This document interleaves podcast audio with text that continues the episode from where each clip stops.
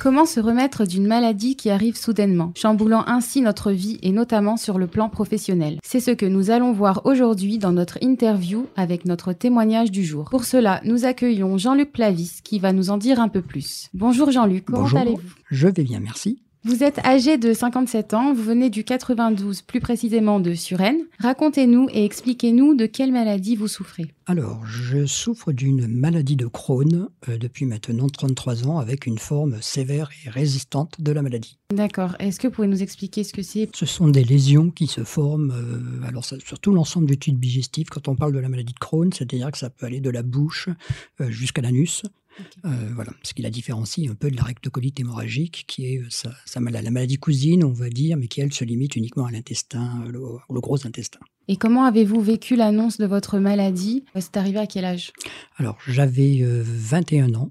Donc, euh, bah, c'est toujours difficile, surtout à cet âge-là. J'étais, j'avais une activité professionnelle qui était quand même prenante et qui était même une vocation, parce que j'étais dans, la restauration. Et euh, c'est vrai que c'est difficile quand le diagnostic est posé, surtout que l'on m'a annoncé euh, dès le début que je devais arrêter mon métier euh, et, surtout ne pas travailler aussi le temps de stabiliser la maladie. Donc professionnellement, c'est vrai que c'est un, c'est un choc. Ça n'a pas dû être facile. Et comment avez-vous géré votre vie professionnelle après cette annonce? Ben, il, a, il a fallu d'abord essayer de comprendre ce qui se passait d'accepter aussi le fait d'être malade, euh, de, de, prioriser, je dirais, les soins, parce que c'était quand même le plus important. Bien sûr. Euh, voilà, donc pendant quand même 4 ans et demi, au moins, j'étais, euh, j'étais hospitalisé très régulièrement, euh, mais avec cette idée aussi, puisque je savais que je ne pouvais pas continuer dans cette profession-là, de, de penser l'après. Enfin, en tout cas, essayer de penser l'après, même si c'est une maladie qui dure toute la vie. Donc l'après, pour moi, c'était de, de, réfléchir comment je pouvais, pendant la, la période où j'étais dans l'incapacité de travailler, en fait, de, de, rebondir un petit peu. Donc je me suis lancé dans des formations, formations en, comptabilité, en ressources humaines et en droit et en menant quelques activités professionnelles ou des stages quand j'étais en, capacité, de travailler sur des périodes quand même relativement courtes. Ah, vous avez fait quand même énormément de choses. Vous êtes, vous êtes une personne courageuse. Oui, enfin, je ne sais pas si c'est courageux, mais de toute façon, je n'avais pas le choix. Donc il fallait avancer, ou euh, voilà, c'était la seule solution. Expliquez-nous euh, comment vous avez été amené euh, à devenir euh, ensuite un défenseur des droits des personnes malades et comment euh, vous y avez contribué? D'abord, je parle par rapport à mon parcours, de, je dirais parcours de soins, mon parcours de santé, où moi je dis plutôt que c'était un parcours du combattant. Donc ça c'était quand même dans les années 80, vous voyez, mais je crois qu'aujourd'hui la situation n'a pas beaucoup varié pour un grand nombre de malades. Donc euh, ce parcours du combattant, il m'a amené au bout d'un certain nombre d'années à, euh, à, considérer en fait que euh, mon expérience, mon expérience en tant que malade, je dirais mon expérience au travers, je dirais, au travers des soins, au travers de la relation avec les professionnels de santé, avec euh, les établissements de santé, pouvait être à un moment donné, euh, je dirais, un savoir, un savoir que j'avais acquis et que je pouvais peut-être mettre à la disposition d'autres personnes.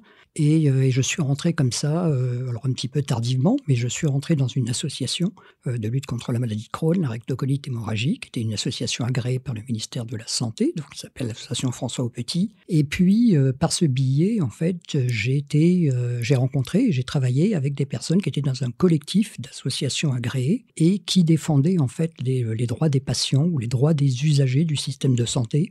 Donc, ça relève de la loi de 2002, la loi Kouchner sur les droits des patients. Et c'est par ce billet-là que j'ai découvert en fait que les, euh, les, malades avaient des droits et, euh, que ces droits n'étaient pas forcément toujours respectés, qu'il fallait donc engager euh, de l'information, assurer des, faire des plaidoyers et s'engager aussi en tant que bénévole dans un certain nombre d'instances. Donc j'ai été à la haute autorité de santé, j'ai été au ministère de la santé, j'ai été dans des, ce qu'on appelle aujourd'hui les commissions des usagers dans les hôpitaux, dans les cliniques, pour essayer de faire passer un peu la parole des, euh, la, parole des patients et puis euh, traiter un certain nombre de difficultés avec des professionnels de santé pour essayer d'améliorer un peu les choses. Et est-ce que ça aboutit euh, Qu'est-ce que vous avez pu apporter grâce à toutes vos actions? Ce que j'ai pu apporter, euh, je crois qu'il faut rester un petit peu humble. Euh, ce que j'ai apporté surtout, c'est euh, d'essayer. Alors, d'abord, personnellement, c'était d'essayer de comprendre comment ce système de santé fonctionnait, ou plutôt comment comment il dysfonctionnait et pourquoi. Et est-ce qu'il y avait la possibilité d'apporter des solutions? Ce qui est extrêmement complexe, parce qu'on voit bien encore aujourd'hui que notre système de santé est en souffrance, que les hôpitaux sont en souffrance, on voit que la, psychiatrie est complètement délabrée. Et euh, donc euh, j'ai travaillé un peu avec des professionnels, en lien aussi avec un certain nombre d'acteurs qui m'ont soutenu, qui ont bien compris aussi que mon rôle, c'était euh, pas forcément que de revendiquer des choses, mais d'essayer de co-construire des choses avec les professionnels de santé, avec les institutions. Donc c'est vrai qu'à partir de ce moment-là où j'avais un peu, je dirais, euh, la culture aussi de l'erreur vis-à-vis des dysfonctionnements qui pouvaient se produire et non pas la culture de, la faute vis-à-vis des professionnels, j'ai été euh, écouté et entendu par un certain nombre d'acteurs qui m'ont demandé de travailler avec eux. Ça a été le cas de l'ancien ministre de la Santé, Claude Evin, euh, et j'ai pu aller aussi euh, voilà, à l'Assemblée nationale, au Sénat, où je suis intervenu dans certains colloques pour essayer d'expliquer un petit peu les choses et comment pas seulement moi-même, mais je dirais les associations avec leurs bénévoles pouvaient apporter un plus dans, je dirais, le respect des droits euh, pour les patients. C'est vraiment très très bien. Bravo en tout cas. Hum. Et il est important que nos auditeurs sachent que vous êtes euh, la première personne euh, souffrant d'une maladie à avoir co-créé en France une maison de santé. Pouvez-vous nous en dire le rôle et l'aide que cela apporte? On se rend compte aujourd'hui, hein, je pense que vous avez tous entendu parler un peu à la télévision ou à la radio, que effectivement les, on a de, de plus en plus de difficultés à trouver un médecin traitant, à trouver un spécialiste. Et euh, c'est pas seulement uniquement parce qu'on a souvent l'impression que les déserts médicaux, hein, c'est ce qu'on appelle les déserts médicaux, existent uniquement à la campagne euh, ou en province, mais non. Euh, là, je dirais que le premier désert médical en France, c'est l'Île-de-France. Ça paraît peut-être un peu surprenant, mais c'est une, une réalité.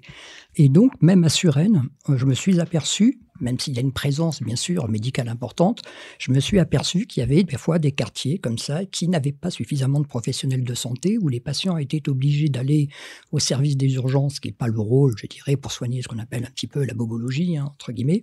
Et donc j'ai porté avec un médecin généraliste, avec un pharmacien d'officine, un, nouveau dispositif qui, euh, qui apparaissait un peu en 2000, entre 2004-2005 et euh, qui s'appelait les, les maisons de santé pluriprofessionnelles, les MSP. Et euh, donc je me suis intéressé à ce sujet-là et j'ai été, c'est vrai, le, un premier, enfin le premier patient en France, je ne crois pas qu'il y en ait d'autres d'ailleurs encore aujourd'hui, mais le premier patient à travailler avec un médecin généraliste, avec un pharmacien d'officine et à monter une maison de santé pluriprofessionnelle à Suresnes, euh, qui se développe encore aujourd'hui, qui comprend une quinzaine de professionnels de santé. Alors ça va du médecin généraliste à l'infirmière, à la psychologue, à la sage-femme, à l'orthophoniste, au pédicure, au podologue.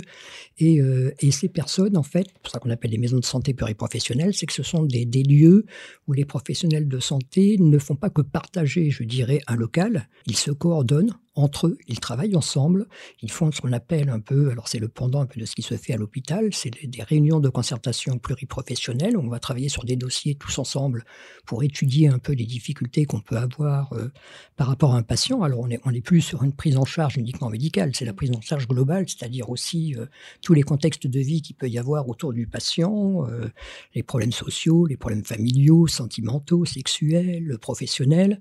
Voilà. Et donc cette équipe, elle, a, elle travaille sur ces questions-là. Elles travaillent en, groupe, hein, en, coordination, en pluridisciplinarité, et euh, donc elles ont intégré euh, donc un patient qui permet justement de euh, d'avoir un petit peu cette cette vision du, vivre avec. C'est ce que j'allais dire, c'est le vivre avec la maladie. Comment est-ce qu'on vit avec et comment est-ce qu'on arrive à faire de, de cette fragilité qu'on peut avoir en étant malade, d'en faire une force et de pouvoir justement par ce biais-là mieux soigner et mieux accompagner les malades. Écoutez, merci beaucoup Jean-Luc Plavis d'avoir accepté notre invitation. Je vous remercie. On a appris beaucoup de choses grâce à votre intervention. Donc, euh, j'espère que ça va aider euh, les personnes euh, qui nous écoutent. J'espère. Voilà. Merci beaucoup. Merci à vous.